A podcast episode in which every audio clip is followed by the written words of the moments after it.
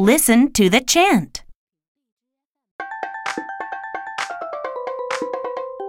Flip, flop. We can't decide. Swim in the pool or chase the tide. Do cannonballs or ride the float.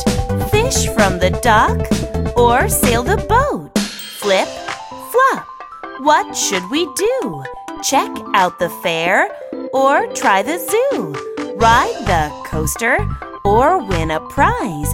Watch fireworks or fireflies. We don't know.